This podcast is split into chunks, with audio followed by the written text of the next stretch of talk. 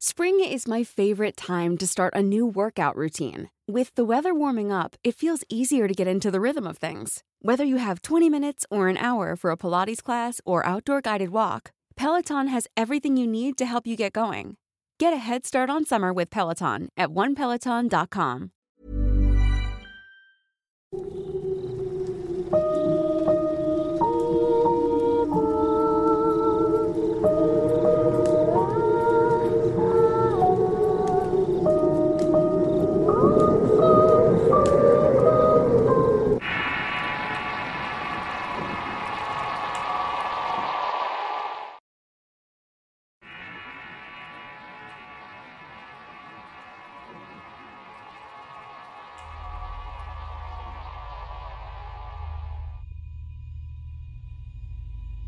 Mi nombre es Luis Olivas, vivo en Durango y actualmente tengo 22. Pero desde que estaba en la secundaria hace aproximadamente 7 u 8 años atrás, mi vida cambió por completo. Y a continuación les voy a contar el porqué. Todo empezó cuando tenía 15 años y conocí a una chica muy guapa. Ella era un poco menor que yo por lo que estudiábamos en la misma escuela pero en diferentes salones y grados. Luego, los dos meses de conocernos, nos hicimos novios. Todos mis amigos extrañaron de nuestra relación porque éramos muy distintos. Yo podría decirse que era un chico normal, pero ella era un poco extraña. Siempre vestía de negro y yo bromeaba con ella. Le decía que parecía un vampiro. Un día me invitó a su casa y yo con mucho gusto fui a conocer a su familia. Su madre era una señora muy agradable al igual que sus hermanos. Todo era normal como en cualquier otro lugar. Platicamos un rato, tomamos unos refrescos y luego subimos a su cuarto. Algo que me extrañó, pero ella me dijo que no había problema, ya que su familia también estaba en la casa. Así que no me preocupé y la seguí hasta su recámara. Apenas abrió la puerta y me di cuenta que ella era la extraña de la familia. Todo su cuarto estaba pintado de negro.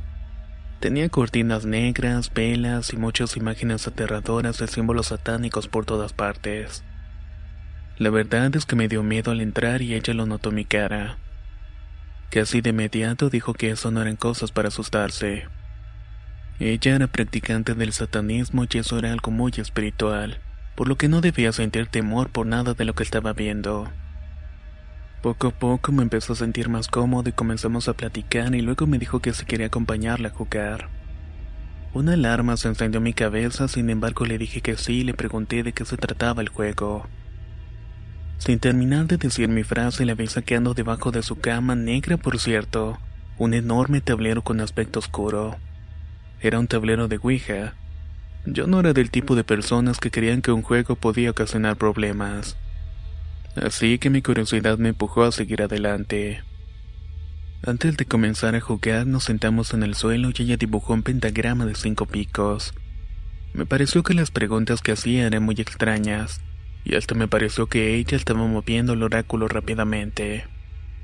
Luego tocó mi turno pero no se movía nada. Me enojé porque creí que me estaba timando, así que le dije que ya no quería seguir jugando. Que eso solamente era una tontería, así que terminé lanzando el oráculo. Luego de esto me levanté para irme a mi casa. Ella me gritaba para que recogiera el oráculo, ya que era muy peligroso soltarlo antes de cerrar.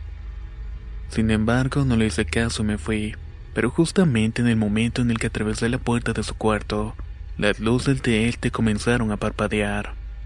De hecho, las lámparas de la casa se apagaron y se prendieron en varias ocasiones.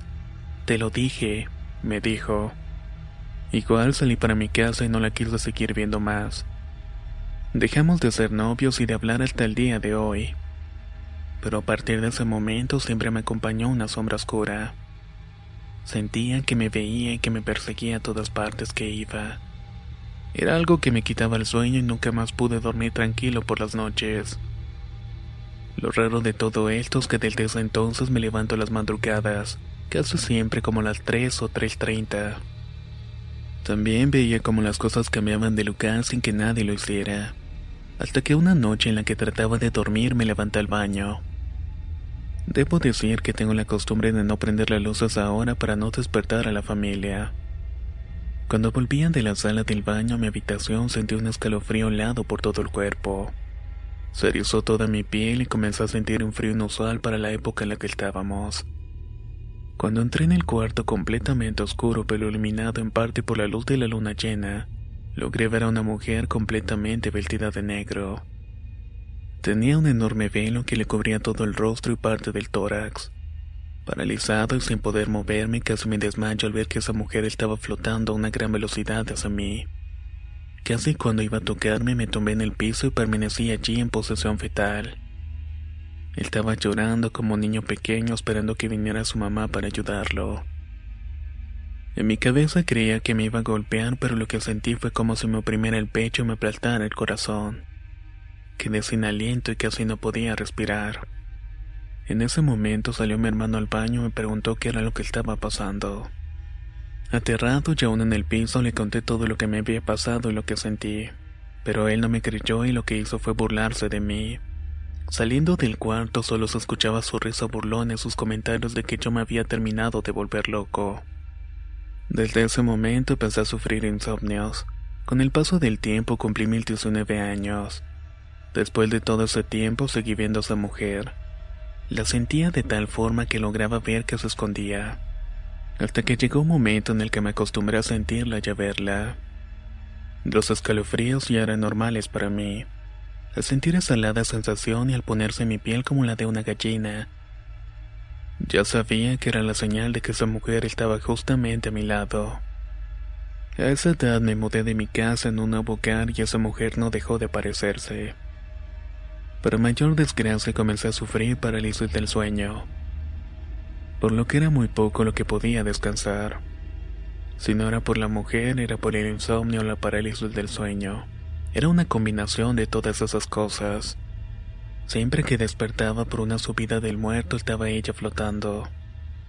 Se encontraba al lado mío siempre vestida de negro con su largo velo mirándome. Y yo solamente me la quedaba viendo aterrorizado.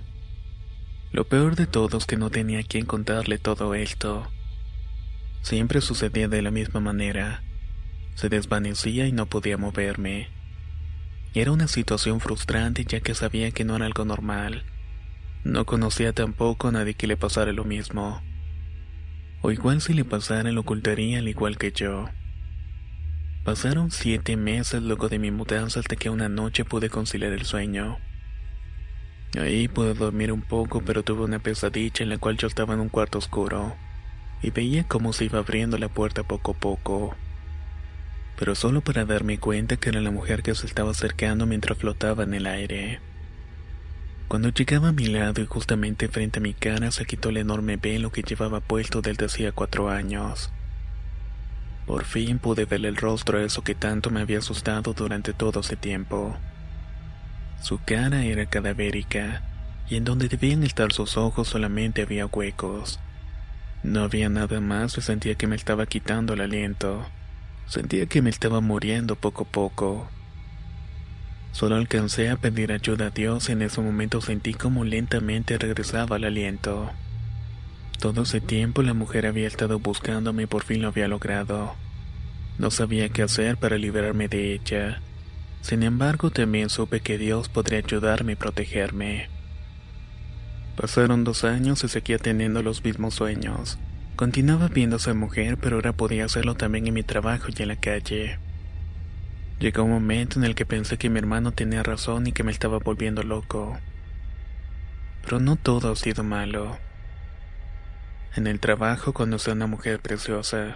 Pronto nos hicimos amigos y me inspiró mucha confianza. Tanto así que fue la primera persona a la que le conté todo lo que me había ocurrido durante tanto tiempo. Ella pensaba que todo era producto de mi creatividad y mi gran imaginación, hasta que un día estando en la oficina me dijo que le ayudara a acomodar unas cajas.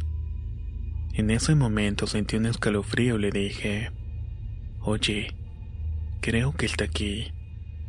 Me desesperé y comencé a exaltarme, y como mi compañera de trabajo es cristiana, en ese momento me alentó y me dijo que Dios era el que tenía todo el poder.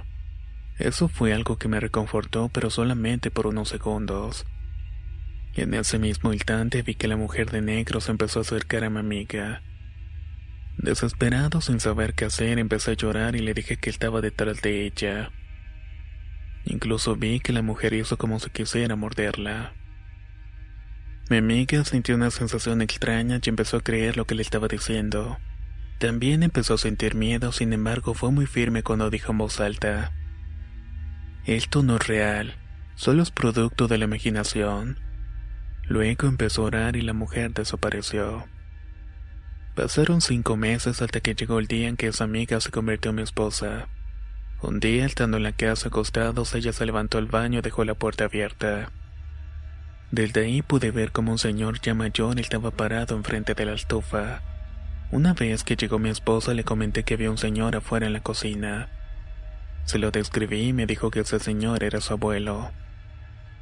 Esto era algo increíble porque yo nunca lo conocí, ni siquiera lo había visto en fotos. Con el tiempo le conté todo a una amiga de mi madre y me dijo que cuando lancé el oráculo de la Ouija, había abierto un portal hacia el más allá y que esa mujer estaba atada a mí. Por lo que debo cerrar ese portal ya que si no lo hacía todo iba a ser peor con el tiempo. Sinceramente ya no sé qué hacer. Todo esto es algo que no me deja vivir y ni siquiera dormir. Tal parece que esa mujer es un demonio bastante fuerte.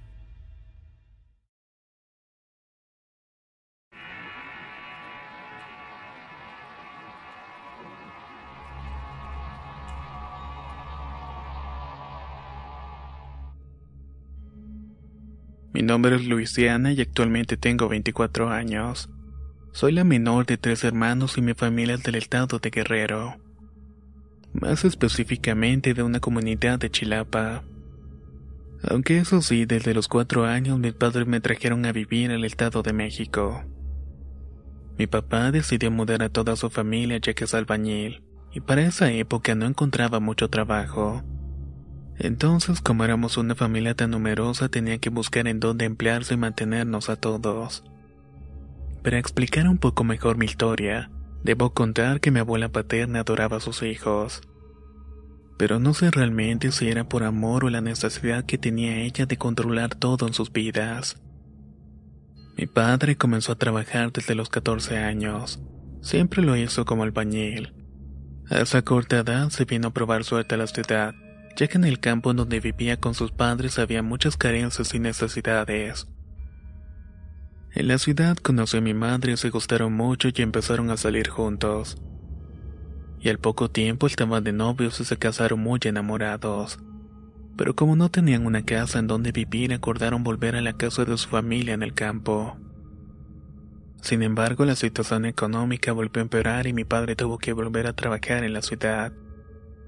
Mientras tanto, mi madre se quedaba a vivir en donde su suegra para ayudarla con los quehaceres diarios. Aunque apenas era una niña muy pequeña, aún recuerdo cuando mi padre nos visitaba. Siempre nos llevaba algunas cosas, aunque muy sencillas, pero ese era nuestro momento favorito. En esos momentos todavía éramos muy felices. Sin embargo, las cosas cambiaron muy drásticamente. Y aunque mi padre siempre fue muy cariñoso con mi madre, comenzó a comportarse diferente. Ya no era tan devoto de mi madre y de paso se hizo alcohólico. En los pocos días que duraba su visita en la casa de mi abuela ya ni siquiera la pasaba con nosotros. Prefería estar fuera de casa tomando todo el tiempo. Y cuando regresaba parecía que fuera otra persona. Llegaba borracho, gritando, peleando con todos, especialmente con mi madre. Hubo momentos en los que no solo le gritaba y la insultaba, incluso llegó a golpearla delante de todos nosotros. Esa fue una etapa muy triste ya que era muy pequeña y no entendía lo que estaba sucediendo. Llegó un día en que mis padres decidieron que era mejor mudarnos al Estado de México, ya que mi padre había conseguido un terreno donde podía construir una pequeña casita. Se trataba de un terreno baldío cuyo dueño le pidió a mi padre que la arreglara, y que a cambio podía quedarse a vivir allí con su familia sin pagar ningún tipo de renta. Así lo hicieron y después de darle un buen mantenimiento construyó una pequeña casa de madera muy humilde. Y ahí fue donde nos mudamos para vivir. Ni mi papá ni mi mamá tenían algún interés en que mis hermanos y yo estudiáramos, pero Dios nos mandó un ángel en forma de señora. Ella nos inscribió en la escuela y nos cuidaba mientras que mis padres pasaban todo el día trabajando. A pesar de todos los esfuerzos y sacrificios que ellos hacían, el dinero nunca les alcanzaba. No fue sino hasta el 2005 que mi padre tuvo su primer automóvil. Era un Volkswagen o también conocido como Bocho. Luego de terminar un trabajo llegó a un acuerdo con su patrón. Él le ofreció el coche como pago después de un trabajo que había realizado. Y mi papá aceptó gustoso. Pasaron varios meses hasta que regresamos de visita a la casa de mi abuela. Ese momento marcaría un antes y un después. El segundo día de estar allí, mi papá decidió hacer una gran comida en honor a mi abuela. Para ello invitó a algunas de sus amigas y mi tío. Lamentablemente debo decir que mi tío también era alcohólico. Antes de emborracharse ese día se había comprometido con una de las amigas de mi abuela a llevarla hasta su pueblo. Para ello le pediría el auto prestado a mi padre. Cuando llegó la hora de llevarla mi papá no quiso dejarlo manejar en ese estado, por lo cual decidió conducir él. Mis dos hermanos se antojaron de acompañarlos también, así que con la autorización de mi madre emprendieron el viaje al pueblo cercano de la señora. Como el pueblo estaba cerca, mi madre pensó que no se iban a tardar. A más tardar tal vez estarían como las seis de la tarde. Sin embargo, de pronto dieron las once de la noche. Cabe mencionar que hasta ahora ya mi madre era un manojo de nervios y preocupación. No sabía qué les pudo haber ocurrido pero cuando llegaron y vio los asustados que estaban mis hermanos se puso peor. Llorando les preguntó qué era lo que había pasado, y mi padre le dijo que se había volteado en el camino. Mi tío había pedido manejar, pero mi papá se había negado. Pero después de tanta insistencia, él aceptó. Cuando regresaron tuvieron que tomar el bus porque ya no tenían el vehículo. Después las cosas comenzaron a tornarse más feas, porque después de esto al llegar a la ciudad la economía de nuestra familia comenzó a decaer rápidamente. A pesar de que mi papá y mi madre trabajaban muy duro todo el día, siempre faltaba el dinero. Algunos trabajos que hacía mi padre no se los pagaban, o lo hacían con retraso, mi madre parecía que se les corría el salario como agua en sus manos. La frustración que ellos pasaban era en muchas ocasiones no tener ni siquiera para poder comprar tortillas para darle de comer a sus hijos. Era una situación muy fuerte para todos. Esto hizo que mi padre retomara la adicción por el alcohol, y así comenzaron nuevamente los gritos. Ya no solamente era en contra de mi madre. Mis hermanos y yo también recibíamos algunas de sus palizas. Para cuando iba a comenzar a estudiar en la secundaria, mi padre creyó que todo se resolvería. Su idea era llevarnos a vivir nuevamente al campo. Así mejorarían un poco las cosas y acompañaríamos a la abuela. Eso fue lo peor. Mi madre se enfermó extrañamente porque le empezaron a salir unas llagas en el cuello. No soportaba estar bajo la luz del sol y así todo el tiempo permanecía encerrada en la casa. Y eso la fue deprimiendo poco a poco. Decía que sentía como si estuviera quemándose, y mi padre no le ayudaba mucho ya que siempre estaba tomando. Lejos de mejorar, todo empeoró aún más. Mi madre con el pasar del tiempo se enfermaba más y más. Hubo un día en el que pensé que no iba a resistir mucho, pero gracias a Dios no fue así. De repente comenzaron a pasar muchas cosas anormales. Nosotros no tenemos perro ni ningún tipo de mascota pero a pesar de eso nos invadió una plaga de pulgas, aunque no sabíamos la razón de todo esto. En cierta ocasión mi madre estaba dormida y mi cama estaba cerca de ella. Recuerdo que eran aproximadamente la una de la madrugada y me desperté por los quejidos de mi madre. Estaba como queriendo gritar, pero a la vez no podía. Corrí a despertarla, pero en el momento en que me levanté me tropecé con un gato negro que se me había atravesado. Fue algo tan rápido que no le tomé importancia en el momento. Estaba preocupada por mi mamá y en ocasiones entraban gatos por un hueco que había en la pared. Al llegar a la cabecera de la cama de mi mamá, la desperté y le pregunté qué era lo que había pasado. Con una cara asustada me dijo que sintió como si tuviera un gato en el pecho. Mi sorpresa fue grande pero no le comenté nada del asunto. Sin embargo, después de eso le recé el Salmo 91 y le hizo una cruz con agua bendita. De esta manera fue que recobró el sueño nuevamente. Un día la esposa de un tío la visitó y le dijo que eso que ella tenía no lo podía curar ningún medicamento. Le comentó que tenía un compadre que era curandero, así que un día mis papás fueron donde él. El señor vivía en un pueblito cercano e iban dos veces a la semana, ya que el curandero le preparaba a mi madre un líquido extraño con hierbas. Con esa mezcla las llagas de mi madre se iban desvaneciendo. El curandero les dijo que había una persona que los estaba trabajando, que era alguien muy cercano que nunca estuvo de acuerdo con su matrimonio. Esa persona era mi abuela. Ella había sido la responsable de tanto dolor y sufrimiento en mi familia. Mi abuela quería que mi padre siempre estuviera con ella, por eso estropeó cualquier negocio próspero o buen trabajo de mis padres.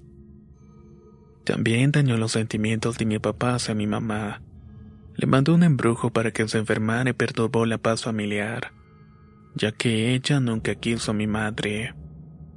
No contenta con eso, ella también controlaba el vicio tanto de mi padre como el de mi tío.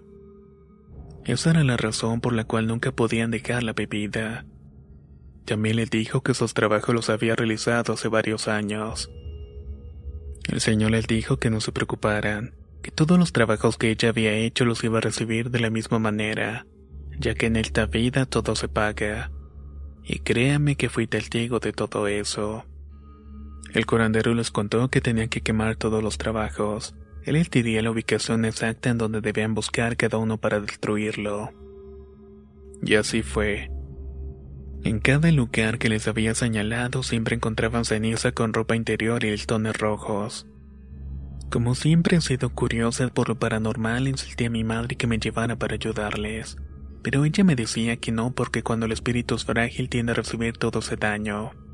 Pero siempre me contaba detalle a detalle lo que iba encontrando.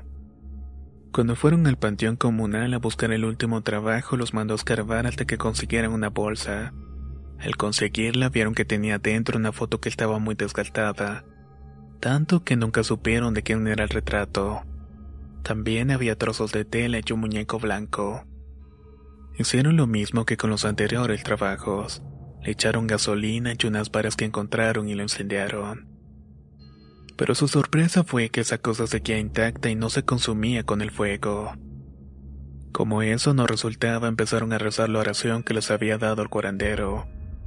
Solo de esa manera lograron que se quemara poco a poco. Pero lo más atemorizante fue cuando el muñeco levantó la mano. Luego siguieron pasando cosas, pero no tan seguido.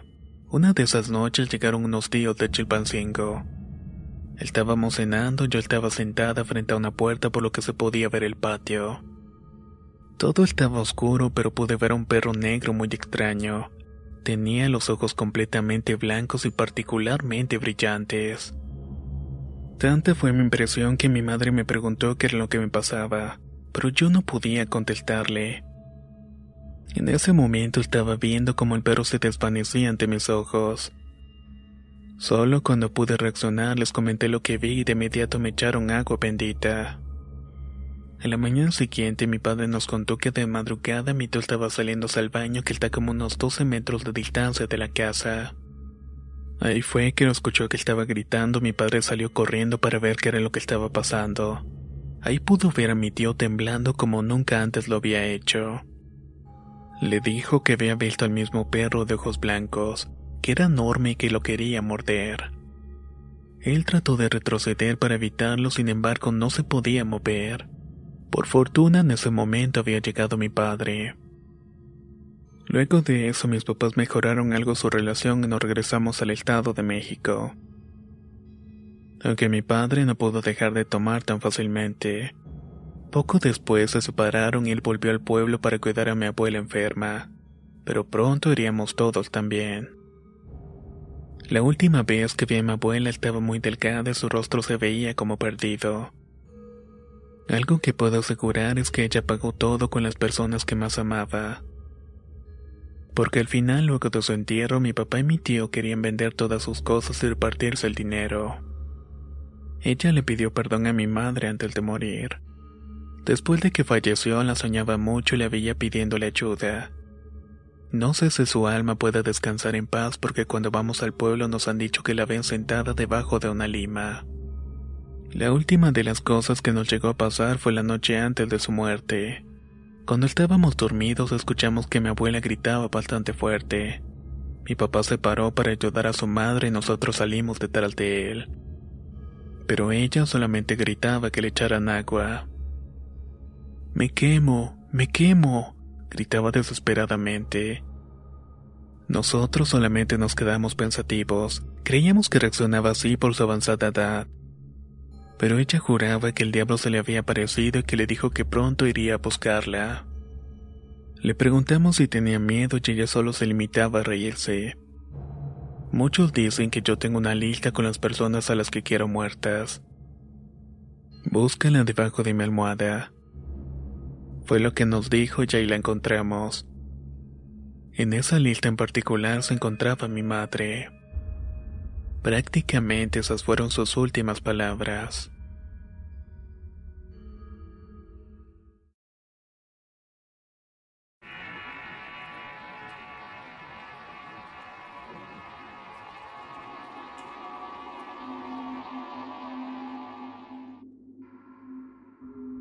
Mi nombre es Omar y soy de Guanajuato, y quiero contar algo muy triste que ocurrió en mi familia hace dos años.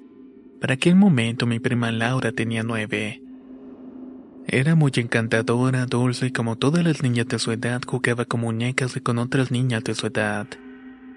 Nadie se imaginó lo que pasaría con mi pequeña prima. De un día para otro la felicidad de Laura fue opacada. No vimos que jugara más, hablar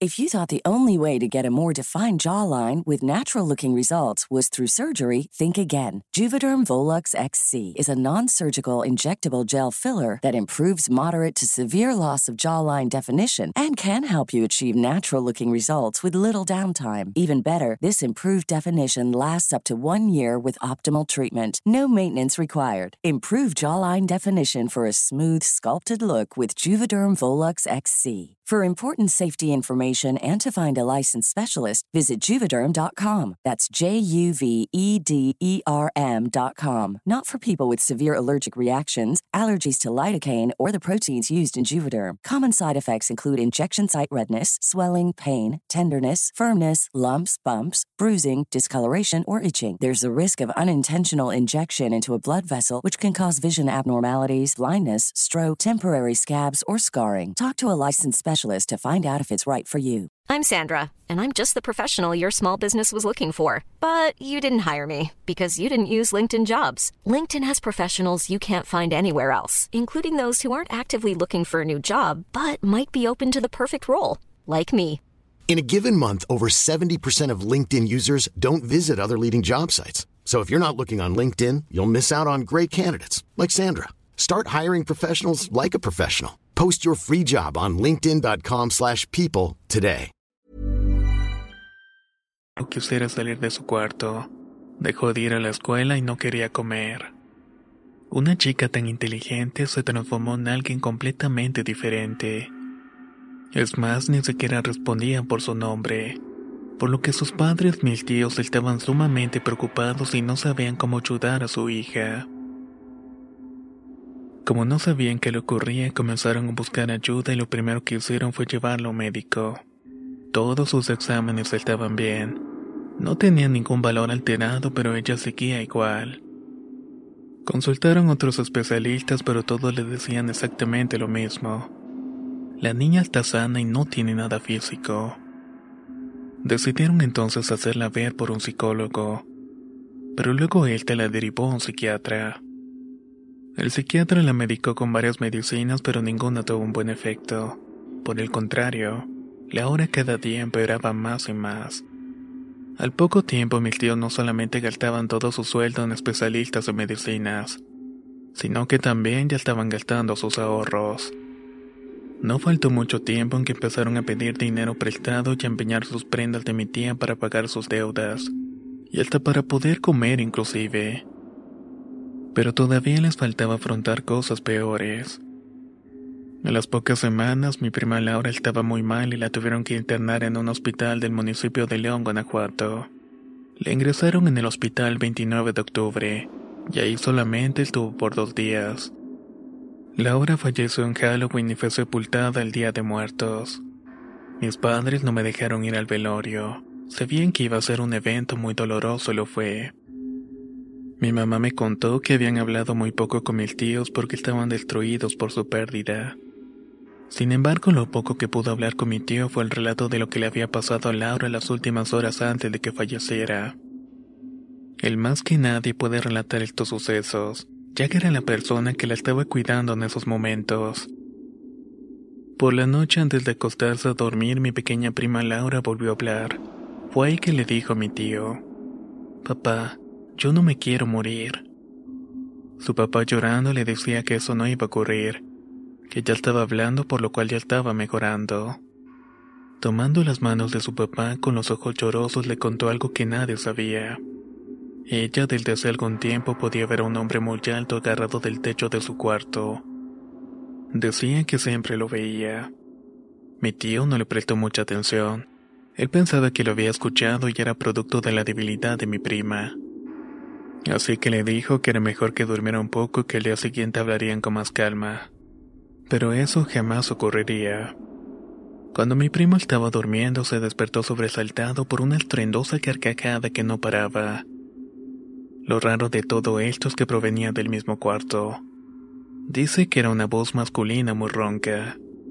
De inmediato se levantó para encender la luz de la habitación y poder ver quién se había atrevido a entrar de esa forma a la recámara. Pero apenas se levantó y comenzó a avanzar en la entrada del cuarto que sintió un frío helado que recorría toda su espalda. Ahí escuchaba las macabras carcajadas como de la cama donde estaba una acostada su pequeña hija. Asustado y con coraje encendió la luz se dio la vuelta para enfrentar lo que fuera que estuviera allí. Pero nunca pudo verse preparado para ver lo que había en ese momento frente a él. Laura estaba sentada en la cama riéndose carcajadas. Lo hacía muy fuerte y con la voz de un hombre muy anciano. Tenía los ojos abiertos y completamente blancos, como si no tuviera iris ni pupilas. Mi tío, entre sorprendido y asustado, la tomó de los hombros y la movió muy fuerte diciéndole, Hija, despierta por favor. Laura, reacciona. Al escuchar esto, la niña, esa cosa que tenía forma de mi prima, comenzó a reír mucho más fuerte. Él le contó a mi mamá que él te parecía como si su cuello se le iba a reventar por la fuerza que ponía al reírse. Mi tío continuó diciendo que regresara y de pronto ella se quedó callada. Volteó la cara bruscamente para quedar frente a la de mi tío y le dijo con una voz muy ronca. ¿Regresa? Si ella ya está muerta. En ese instante Laura abrió su boca de forma muy exagerada, tanto que de la comisura de sus labios comenzaba a salir sangre. Mi pobre prima comenzó a rascarse el pecho arrancándose la bata de paciente que llevaba puesta. Se arañaba toda la piel gritándole a mi tío. Papá, Diles que no me entierren ya que todavía no me muero. Los gritos se escuchaban en todas partes y de inmediato llegaron los doctores alarmados por todo el alboroto. Creían que mi prima se estaba volviendo loca así que la sedaron para que no continuara haciéndose daño. Mi tío dejó que los doctores la sedaran y no les contó nada de lo que había visto minutos antes. Tenía temor de que pensaran que también se estaba volviendo loco. Y ese día en la madrugada mi prima falleció. Cuando mi mamá me terminó de contar todo esto se me heló la sangre. No pude evitar sentir el dolor y el miedo de mi tío, sobre todo el vivir esto último. Y su impotencia al saber que eso que le pasó a su hija no era una enfermedad. Y lo peor de todo es que no pudo hacer nada al respecto. Durante un par de meses mis tíos buscaron a alguien que les diera las respuestas que tanto necesitaban. Solo fue el enero del año siguiente cuando encontraron a un señor que era vidente y brujo. Les consultó lo ocurrido a Laura y el señor le dijo que el día siguiente le llevaron una hoja y un lápiz. Únicamente les pidió eso. Temprano la mañana siguiente le llevaron lo que había pedido. Los hizo entrar a un cuarto muy oscuro de su vivienda. Cuando los tres estuvieron sentados al frente de una pequeña mesa de madera hizo que todos se tomaran de las manos. Casi de inmediato el brujo comenzó a hablar en un idioma que no supieron identificar. El brujo tomó la hoja y el lápiz, y comenzó a escribir lo que parecían ser unas instrucciones. Decía algo como en el panteón, junto a la tumba, en ese lugar. La expresión del rostro de mi tía no era normal. Estaba helada porque había reconocido la letra con la que estaba escribiendo el brujo. Esa letra era de su madre quien también había fallecido unos cinco años antes. Mi tía estaba seguro que era de ella. De repente, mientras pensaba esto, el brujo se levantó, la tomó de la cara y le dijo, No te asustes, no estás equivocada con lo que piensas. Te amo y siempre te acompaño. La besó en la frente, se sentó, volvió en sí y dio por terminada la sesión. Salieron de ahí convencidos con lo que tenían que hacer. Siguieron las instrucciones y fueron a donde la hoja decía. Escarbaron junto a la tumba de la persona que señalaba la hoja y sacaron un manojo de cosas que olían bastante mal. De inmediato le llevaron al brujo lo que habían encontrado. Él desamarró el nudo y sacó las fotos de mis tíos y de mi prima. El vidente les dijo que su hija había sido víctima de una brujería. Llorando mi tío pidió un nombre.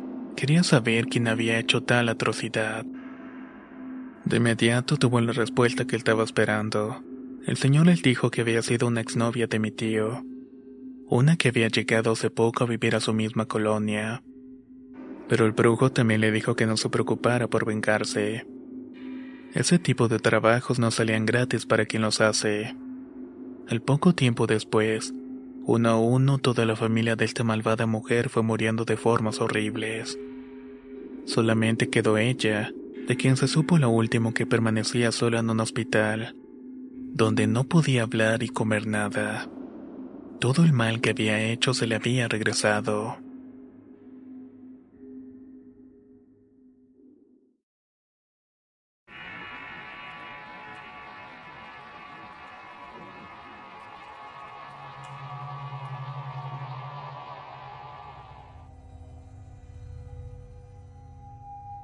Soy de San Andrés Cholula del estado de Puebla, y escribo porque quisiera saber si hay alguna persona que haya pasado por la situación que mi familia está viviendo en este momento. O si hay alguien que sepa lo que nos pasa y pueda ayudarnos.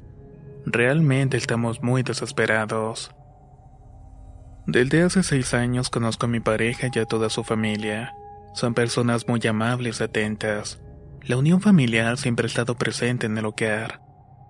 Eso fue hasta después de mi matrimonio, hace un año exactamente. Estoy felizmente casada, sin embargo los problemas en la familia de mi esposo ya están empezando a afectarnos a nosotros también. Voy a contar la historia desde el principio para poder explicarme mejor. Desde hace unos tres o cuatro años la familia de mis suegros comenzaron a desintegrarse. Todo debido a que mi suegro engañaba a mi suegra con otra mujer. Pero esta mujer no era cualquier persona. Era una bruja mala y disfrutaba hacer daño, se alimentaba con el dolor ajeno. Incluso tuvo el descaro de ir hasta la casa de mis suegros para formar un escándalo en la entrada de la vivienda. Todos los vecinos se dieron cuenta y se burlaban de la situación. Mi suegra estaba avergonzada y sumamente triste con lo que pasó. Mientras tanto, mi cuñado como mi esposo estaban completamente indignados con esa malvada mujer pero sobre todo con su padre por permitir que la situación hubiera llegado hasta ese punto tan bochornoso. Para evitar que todo se complicara aún más, mi cuñado y mi esposo decidieron hablar con su padre. Así que lo fueron a buscar y sostuvieron una conversación de la que ellos solamente saben que se habló. Luego de ese día, él decidió abandonar al amante y nunca más la volvió a ver. Pero después de que dejó a esa persona, comenzaron a suceder cosas extrañas en la familia. Esa mujer comenzó a interesarse en mi cuñado, pero él no quería saber nada de ella. Luego en cada una de las esquinas de su casa y en las de mis suegros comenzaron a encontrarse sal en forma de cruz. También carne con velas de chile en la entrada de sus casas.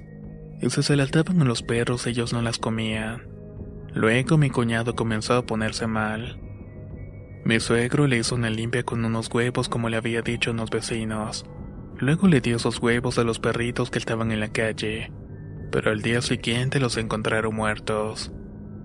Mi cuñado no mejoraba y sentía que le hacían cosas. Era como si le estuvieran haciendo brujería porque por las noches se despertaba con muchas pesadillas. Además, también se le subía el muerto y él decía que sufría eso casi del diario.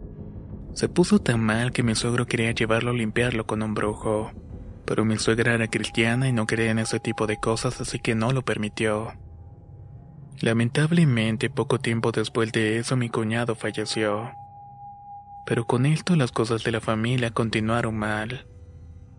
Ahora es mi esposo el que está sufriendo lo mismo que mi cuñado. Yo estoy tan desesperada como lo está él. Me dice que siente o cree que le están haciendo lo mismo que a su hermano. Por las madrugadas se despierta siempre a las 3 de la mañana y no puede seguir durmiendo. Pero las pocas veces que lo hace dice que sueña con su hermano.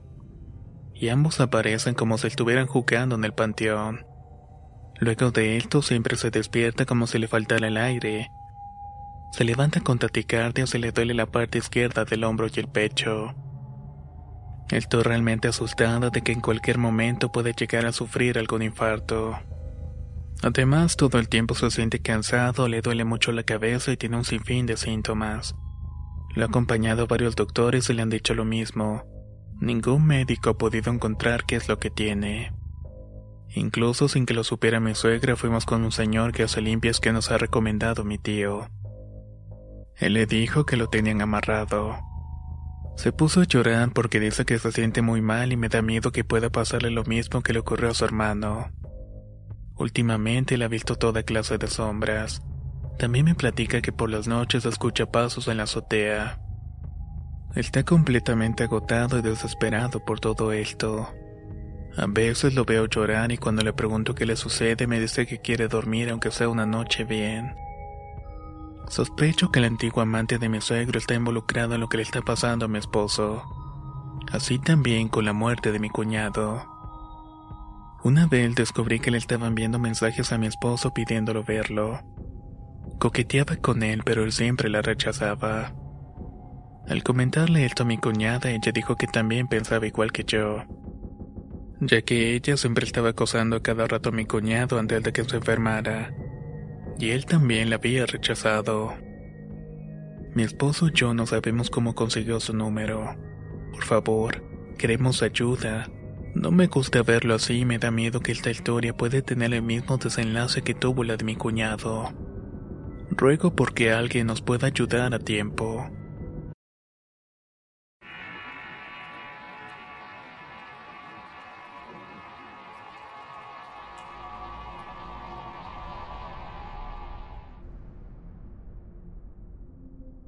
Durante toda su vida mi padre fue un hombre responsable, trabajador y amante de su familia.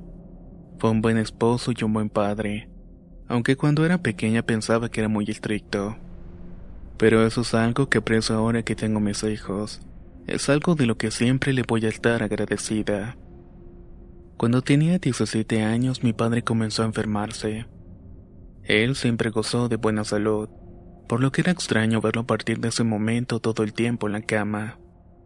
Mi madre lo llevaba con frecuencia que lo revisaran diferentes doctores, pero todos decían que él estaba bien y que no tenía nada. Cansada de no tener una explicación de los males que aquejaban a mi padre, mi madre optó por llevarlo donde una curandera. Una señora que le había recomendado a mi tía cuando supo lo que le estaba pasando. Cuando llegaron mis padres donde la curandera, él dijo que habían cosas que para poder entender lo que estaba ocurriendo, debían ser contadas y aunque fueran dolorosas no debían callarse. Les contó que lo que tenía era un embrujo. Lo querían ver muerto y mi madre sorprendida le preguntó si ellos podían saber quién era la persona que le había hecho tanto daño. La curandera le dijo que sí, que mi padre sabía perfectamente quién era. Ella no podía decir su nombre puesto que no lo sabía. Lo único que podía asegurar es que era una mujer con la que mi padre había tenido un acercamiento mayor a una amistad. Ahora el sorprendido fue mi padre. Al llegar a la casa mi mamá comenzó a preguntarle a mi padre acerca de esa señora con la que estaba saliendo, y que era la responsable de todo lo que le estaba pasando. Sin embargo, él se limitó a decir que no iba a volver donde esa curandera porque no sabía nada. Lo único que había hecho era inventar cosas y meterlas en la cabeza de mi madre. Mi mamá no quedó muy convencida. Por el contrario, siempre imaginó que fue la única forma en que tuvo mi padre de escapar de una situación muy embarazosa. Como él ya no quería ir a donde la curandera, ella ya no lo podía obligar a ir. No pudieron conseguir una limpia para que le quitaran el mal que tenía encima. Al cabo de dos semanas mi papá empeoró. Esta vez fue de gravedad y nos tornábamos para cuidarlo en el hospital. Incluso yo me quedé una noche con él y aún me duele recordar esa época. Estoy contando esto con lágrimas en mis ojos. Aunque estaba medicado y bajo muchos cuidados de los doctores y las enfermeras, nunca supieron qué le pasaba. Por las noches se despertaba llorando y le contaba que él estuviera con él que veía en sus sueños a un toro negro con los ojos rojos. También había ocasiones en las que soñaba con un anciano que le estaba hablando. Le decía que debía enterrar dos cuchillos muy afilados en la entrada de la casa y en forma de cruz. Tenía que hacerlo de otra manera iba a morir. El mal que tenía era para verlo muerto, y si no lo hacía nunca se iba a recuperar. Mi papá lo desahuciaron y mi madre no quería que él muriera en nuestra casa. Así que se mudó con él a la casa de uno de mis tíos. Cuando les contó acerca del anciano con el que soñaba mi papá y lo que tenían que hacer con los cuchillos, él no permitió que lo hiciera. No creía en eso y pensaba que eran producto de la misma enfermedad que tenía. A los 15 días estábamos en el panteón despidiendo a mi padre. Mi cuñada dice que esa misma noche cuando falleció ella se estaba subiendo al carro de uno de los tíos para venir a mi casa a buscarnos a mi hermano y a mí. Cuando de pronto vio que luego de subir mi madre detrás de ella estaba entrando el espíritu de mi padre. Dice que lo miró preocupado y triste, y luego de esto se esfumó. En los pocos días de fallecido en la casa empezamos a ver sombras. Incluso sentíamos como la cama se sumía como si alguien se sentara para contemplar cómo dormíamos. Pasaron cuatro años pero ya no podía soportar todo eso, así que me vine a vivir a Estados Unidos. Luego fue mi madre la que enfermó, pero esta vez también pasaba algo raro en la casa. No rendía el dinero y todos peleaban constantemente. Lo peor fue cuando se empezaron a escuchar cosas extrañas. Mi madre y toda la familia decía que se escuchaba como si estuvieran arrastrando unas cadenas. A veces escuchaban el sonido de los cascos de algunos animales. Parecieran que estuvieran corriendo. También decían escuchar pisadas en el techo de la casa. Otras veces tiraban cosas al salir y al ver lo que pasaba no había nada regado. Buscaron a alguien que supiera de esas cosas al contar lo sucedido y él le dijo que habían tirado muertos en la casa. Querían comprar el terreno y ellos no lo habían querido vender, así que hicieron brujerías para sacarlos de allí. Afortunadamente esa persona que los vio fue a hacer una limpia a la casa y era una persona que hizo un buen trabajo, porque desde entonces no se ha escuchado nada y las cosas han mejorado. Lo que nunca supimos fue la verdadera razón de la muerte de mi padre. Realmente no quisiera quedarme con la duda, pero mi madre insiste en que deje las cosas en manos de Dios y que con el tiempo Él se encargará de ello. Pero yo no sé si me podrá aguantar la curiosidad por tanto tiempo.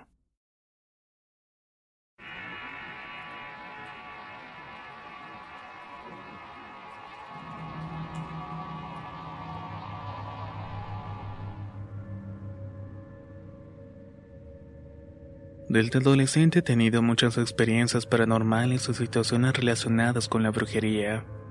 Pero de todas ellas, la que más me ha marcado por su intensidad fue la primera experiencia que me sucedió a mí, y de la cual pude escapar por un milagro.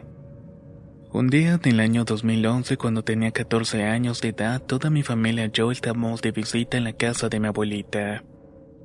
Inmediatamente después de almorzar empecé a sentir que me estaba boqueando. Era como si tuviera cabellos en la garganta. Me ardía y me quemaba. Sentía como si estuvieran apretándome con un lazo alrededor de mi cuello. Así pasé todo el día y no le dije nada a nadie. Porque pensaba que me iban a llevar al médico y lo que quería era jugar con mis primos. Sin embargo, de noche tuve como un ataque de pánico. Incluso quería salir corriendo de la casa. Tenía demasiado miedo pues pensaba que en cualquier momento dejaría de respirar. Al día siguiente mi madre me llevó con una tía que era curandera. Apenas al momento de llegar ya simplemente me miró con una cara de preocupación. Me metió en un cuarto donde hacía sus oraciones en cuanto salimos le dijo a mi madre que yo estaba muy mal. También le dijo que cuando llegamos había visto la muerte reflejada en mí. Después de eso supimos que alguien me había hecho una brujería para que yo muriera de inmediato. Pero mi tía podía ayudarme. Sin embargo, mi madre tenía que llevarme todos los días con ellas para que me hiciera una oración. Así lo hicimos durante varios días o quizás semanas. Recuerdo que fue un periodo muy difícil pues todo el tiempo sentía que me estaba ahogando. Solo me la pasaba llorando y no podía comer nada. Me costaba dormir y mi madre tenía que llevarme a su trabajo pues no quería dejarme sola. Fuimos todos los días con mi tía para que me rezara y me checara. El trabajo que me habían hecho era bastante fuerte. Fueron pasando los días entre los ahogos y los ataques de pánico que me provocaban. Y ahí fue que se sumó otra cosa a esta pesadilla. Comencé a ver a una señora en la habitación. Siempre la visitaba en la puerta y era horrible y tenebrosa. Tenía su cabello blanco y largo.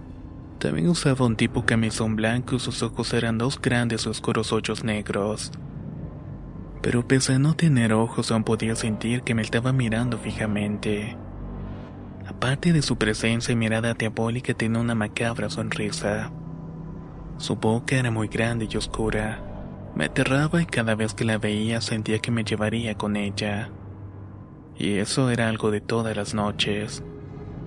Creí que no podía pasarme nada peor, pero me equivoqué.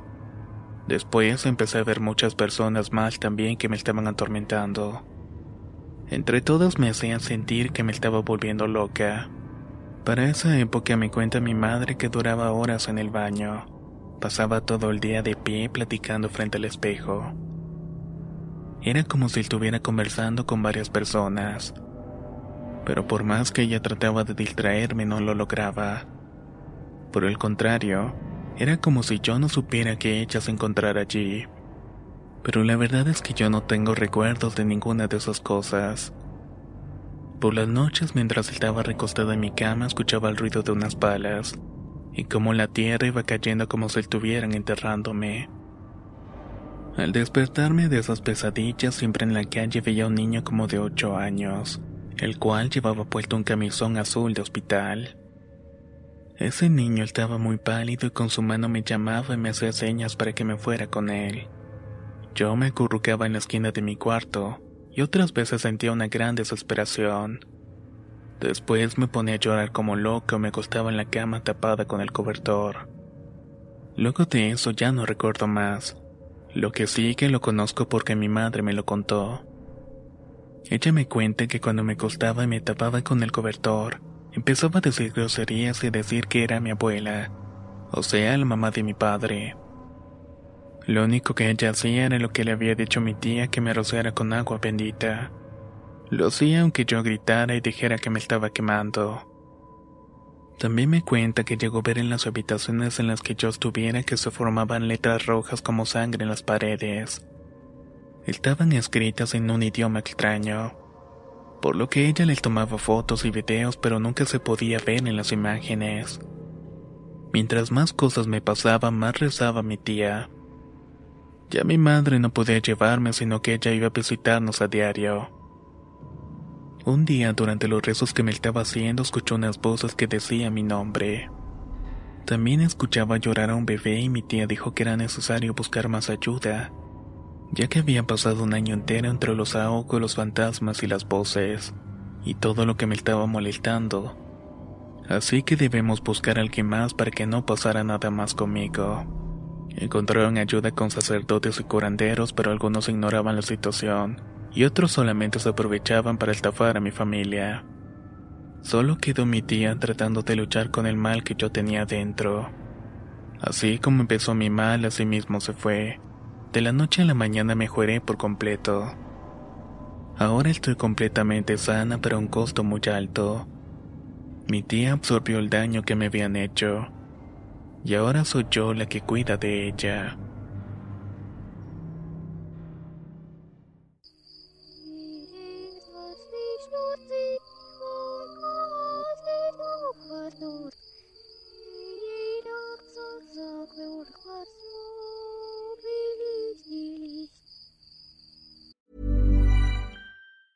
If you thought the only way to get a more defined jawline with natural looking results was through surgery, think again. Juvederm Volux XC is a non surgical injectable gel filler that improves moderate to severe loss of jawline definition and can help you achieve natural looking results with little downtime. Even better, this improved definition lasts up to one year with optimal treatment. No maintenance required. Improve jawline definition for a smooth, sculpted look with Juvederm Volux XC. For important safety information and to find a licensed specialist, visit juvederm.com. That's J U V E D E R M.com. Not for people with severe allergic reactions, allergies to lidocaine, or the proteins used in Juvederm. Common side effects include injection site redness, swelling, pain, tenderness, firmness, lumps, bumps, bruising, discoloration, or itching. There's a risk of unintentional injection into a blood vessel, which can cause vision abnormalities, blindness, stroke, temporary scabs, or scarring. Talk to a licensed specialist to find out if it's right for you. Planning for your next trip?